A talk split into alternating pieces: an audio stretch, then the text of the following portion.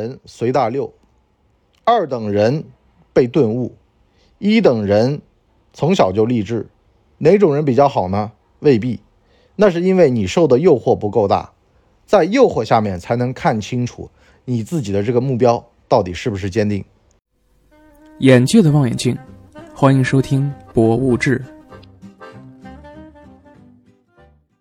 哎，大家好，欢迎收听《博物志》，我是文博，你博叔。今儿个呢，我们讲讲这个使命感。老是有人啊跟我说啊，他这辈子啊不知道自个儿干嘛地，要干嘛去。其实啊，百分之九十九点九的人都这样，无一例外，我也这样。说句实话，我有的时候在想，为什么？我特别想折腾事儿呢，是因为我十四岁的时候出过车祸。这人吧，如果不经历一件让你终身颠覆的事儿吧，就很难能够立到志。咱们讲三种模型啊，第一种模型呢，就是粪土当年万户侯，这毛主席为中华之崛起，周恩来啊，彼可取而代之啊，大丈夫当如是。项羽、刘邦，这些呢，等于说啊，他的志啊，都是生出来就有使命感了，特别小的时候就知道自个儿要干嘛了。普遍存在于呢一些后来特别优秀或者是神童，比如说像这个最近比较火的数学家陈镐，是吧？年纪特别小就当上教授了。这些啊，还有少科大啊少年班的那些。这就很小就知道了。人一旦明白了自个儿要干嘛，就很多东西他就会去掉，就像一个纱布一样的，把渣都过了，然后呢就喝里边的汤。那么浓缩力特别强，做事特别专注啊，没有什么乱七八糟的。就是你就包括说旁旁边的人告诉他啊，哎，哥们儿打王者荣耀吧。他说嗯，不行不行不行，我我先学习啊，我先把数学给弄好了。你说你看到个六七岁的小孩先把数学学好了，你疯不疯？但是，他就是自个儿已经把自个儿安排明白的人，这你没有办法。我见过啊，这样的小孩特别恐怖，我真见过。我就觉得那已经不是小孩了。但是，说句实话啊，就有这样的，只要人这个把自个儿的探照灯啊、导航开起来，他就往那儿开。大部分人这辈子可能都没开过一次导航呢，他就往那儿开去了。第二种呢是触动型的，就比如说十几岁。二十几岁，啊，原先呢可能是一旧军阀，就咱们我党的很多将军，党史上啊都是这样的。到年纪了，突然啊，就明白过来了，得为人民做点事儿。原先在那儿吃肉喝酒，奴役下面的人，突然明白过来，共产主义送过来，他被先进的东西感召了，完了呢顿悟了。王阳明啊，都是这种人。那么龙山悟道嘛，是吧？被好的东西看过了之后，反应过来了。我呢觉得呢，我十四岁那次车祸可能也是算这种，就是刺激了。这人一旦受刺激，突然就转了性，变了样儿，是吧？努力奋斗，然后呢也开始过滤杂讯，就跟自己的事业无关的，甚至有害的，他就不听不看了，不闻了。啊，你就比如说。像有的人告诉你啊，你上班的时候告诉你炒股，我现在啊，那夜班保安大家也知道，保安界啊，这炒股成风，是吧？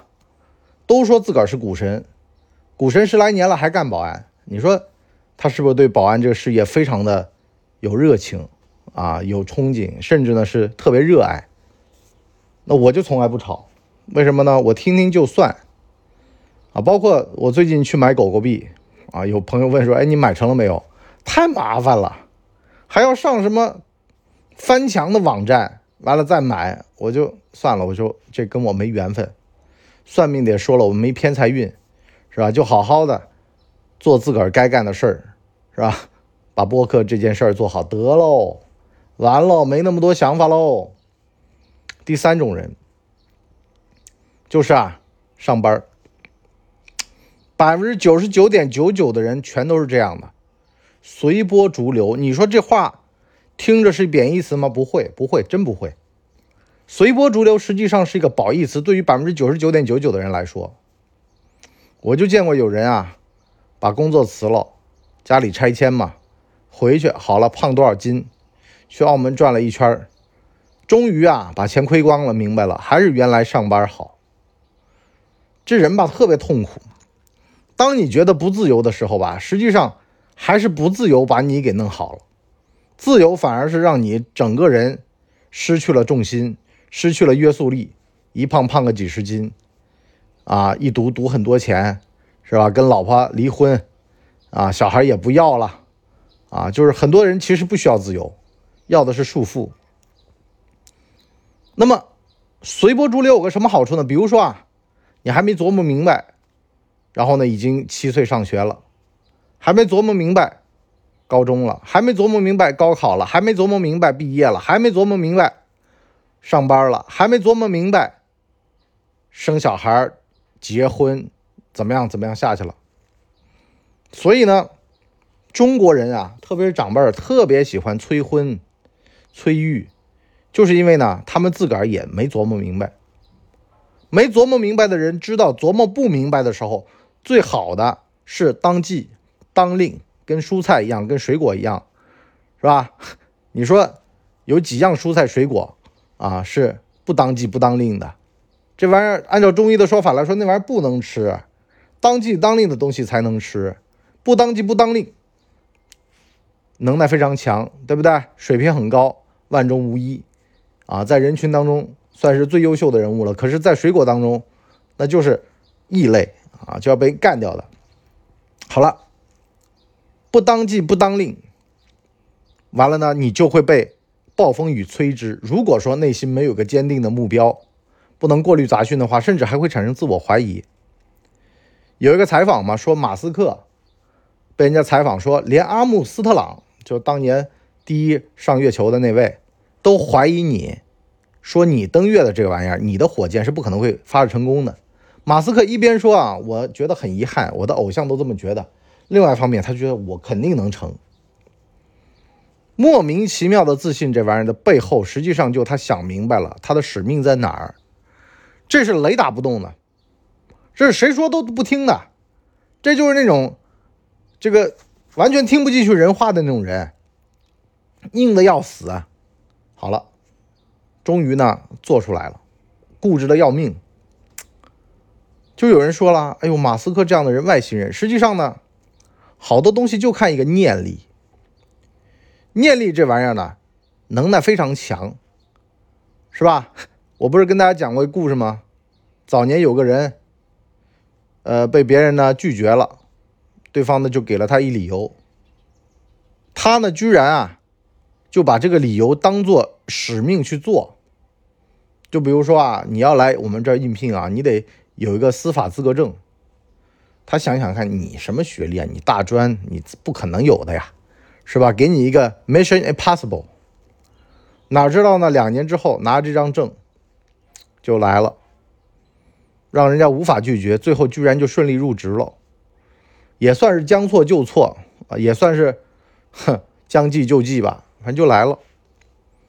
就很多的情况其实都这样，比如说早年那个明星的。天价片酬，压根儿就不是明星啊狮子大开口，是他想开一个让对方不可能答应的条件，让对方死了一条心。很多小鲜肉啊，完了呢，说一个亿吧，对方回去商量一下，说行吧，一个亿就一个亿，怕什么呢？所以呢，这也导致了影视行业后来就出现了畸形的状况。本来呢是拒绝人的一种说说辞，哪知道呢对方真给钱，真给钱那。自己也没办法拒绝了呀，对吧？这价格开出来，谁还敢拒绝呢？所以呢，明星就很痛苦。这些人呢，诱惑力太大，他可能本来是知道自个儿的使命是什么的，知道自个儿几斤几两的。可是呢，这诱惑太大了，一个亿、两个亿往你头上砸。本来呢，你知道自个儿不合适这个，那想想看，看在钱的份上，来呗，上呗，又怎么地了？是不是？反正最后不是都是为了钱吗？好了。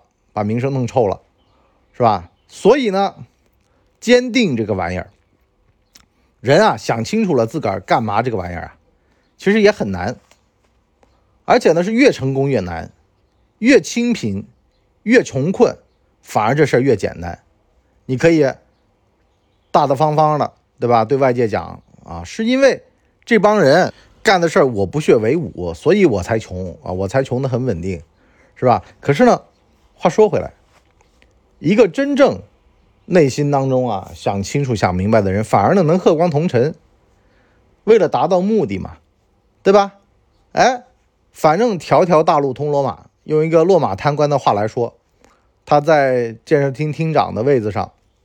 拒绝了好多人的诱惑，但是呢，居然啊，这些人曲里拐弯的又回来干这个工程，让他觉得吧，反正环境是这样，对不对？哦，反正我怎么拒绝都没用，那我就跟他们一块玩呗。后来呢，就中招了。其实啊，事儿不能这么干。我们上半集就先聊到这儿啊，下半集呢开个头。话说呀，人家。曲里拐弯回来了是人家的事儿，跟你有什么关系呢？而且一定要想清楚了啊！能够进来玩这个游戏的人，他不仅仅是靠钱，他还有别的资源。这里面的资源你把它用好了，就像我以前聊过，小人你可以用它，你也可以就是回避它的一个逻辑啊。最好是用它，不要回避它，回避它没用。那么像这种关系户，你也用它，你也不要回避它，它背后有资源是吧？你叫他把背后的资源用起来嘛，对不对？你可以利用它嘛，这就是把他当小人的逻辑嘛，挺好的。内心当中如果目标是坚定的话，其实好多东西都是可以被你拿做来当工具的。我给你打个比方吧，比如说你今天想做个菜，完了呢，在做菜的过程当中呢，你碰到了个问题，有人过来打扰你。是吧？你说这样吧，有两种办法，一种呢就是耽误烧菜跟他聊，另外一种呢就是你给我打下手，我跟您聊，对吧？一边菜也做了，一边这个事儿也聊完了，这不挺好的吗？前者呢就耽误事儿，后者呢反而对事儿有帮助。哎，这个做事儿的过程当中，把所有的东西都当做工具，同时完成的逻辑，我们在我们的。《博物志》第四季的下半集跟大家聊，认准了《博物志》第四季下半集。好了，我们今天就先到这里。哦，对了，我们最近呢出了档节目，叫老文的装傻逻辑。我们呢想出一个系列的节目了，对吧？比如说老文的底线逻辑，老文的装傻逻辑，还有现在老文的底层逻辑。那么多逻辑啊，实际上是非常明白的。你就比如说装傻逻辑是什么呢？职场、生意场。太聪明了，人至察则无徒，没人会跟你玩。底线逻辑什么呢？也是工作生活，比如说挑伴侣，你挑一个对你特别好，对外人特别恶，这人人性上很次，有问题。你碰到一个对着老人家怒吼，对着服务员乱骂，啊，就是。见到弱者，然后呢就蹬鼻子上脸的。好了，你跟他如果万一产生局域离婚，他能搞你搞到死，因为呢这人就没有底线。帮你识人的一档节目啊，但这个还没推出。装傻逻辑我们推出了，装傻逻辑其实说的什么呢？就是要把自己啊弄得稍微的看起来没有那么精明一点。为什么呢？第一呢，防止别人把你当做枪来使。第二呢。也能够集中精力的干自己的事儿，就是和光同尘的逻辑嘛。那么欢迎大家来订阅收听，啊，在我们的这个知识店铺里面来挑选。好了，我们今天就先到这儿吧，我们下期再见，拜拜。哎呦，节目听完了，我是麻辣电台的台长杰森，欢迎大家添加干嘛电台官方微信，微信 ID 是文博小号的全拼，加入我们的社群，一起交流成长吧。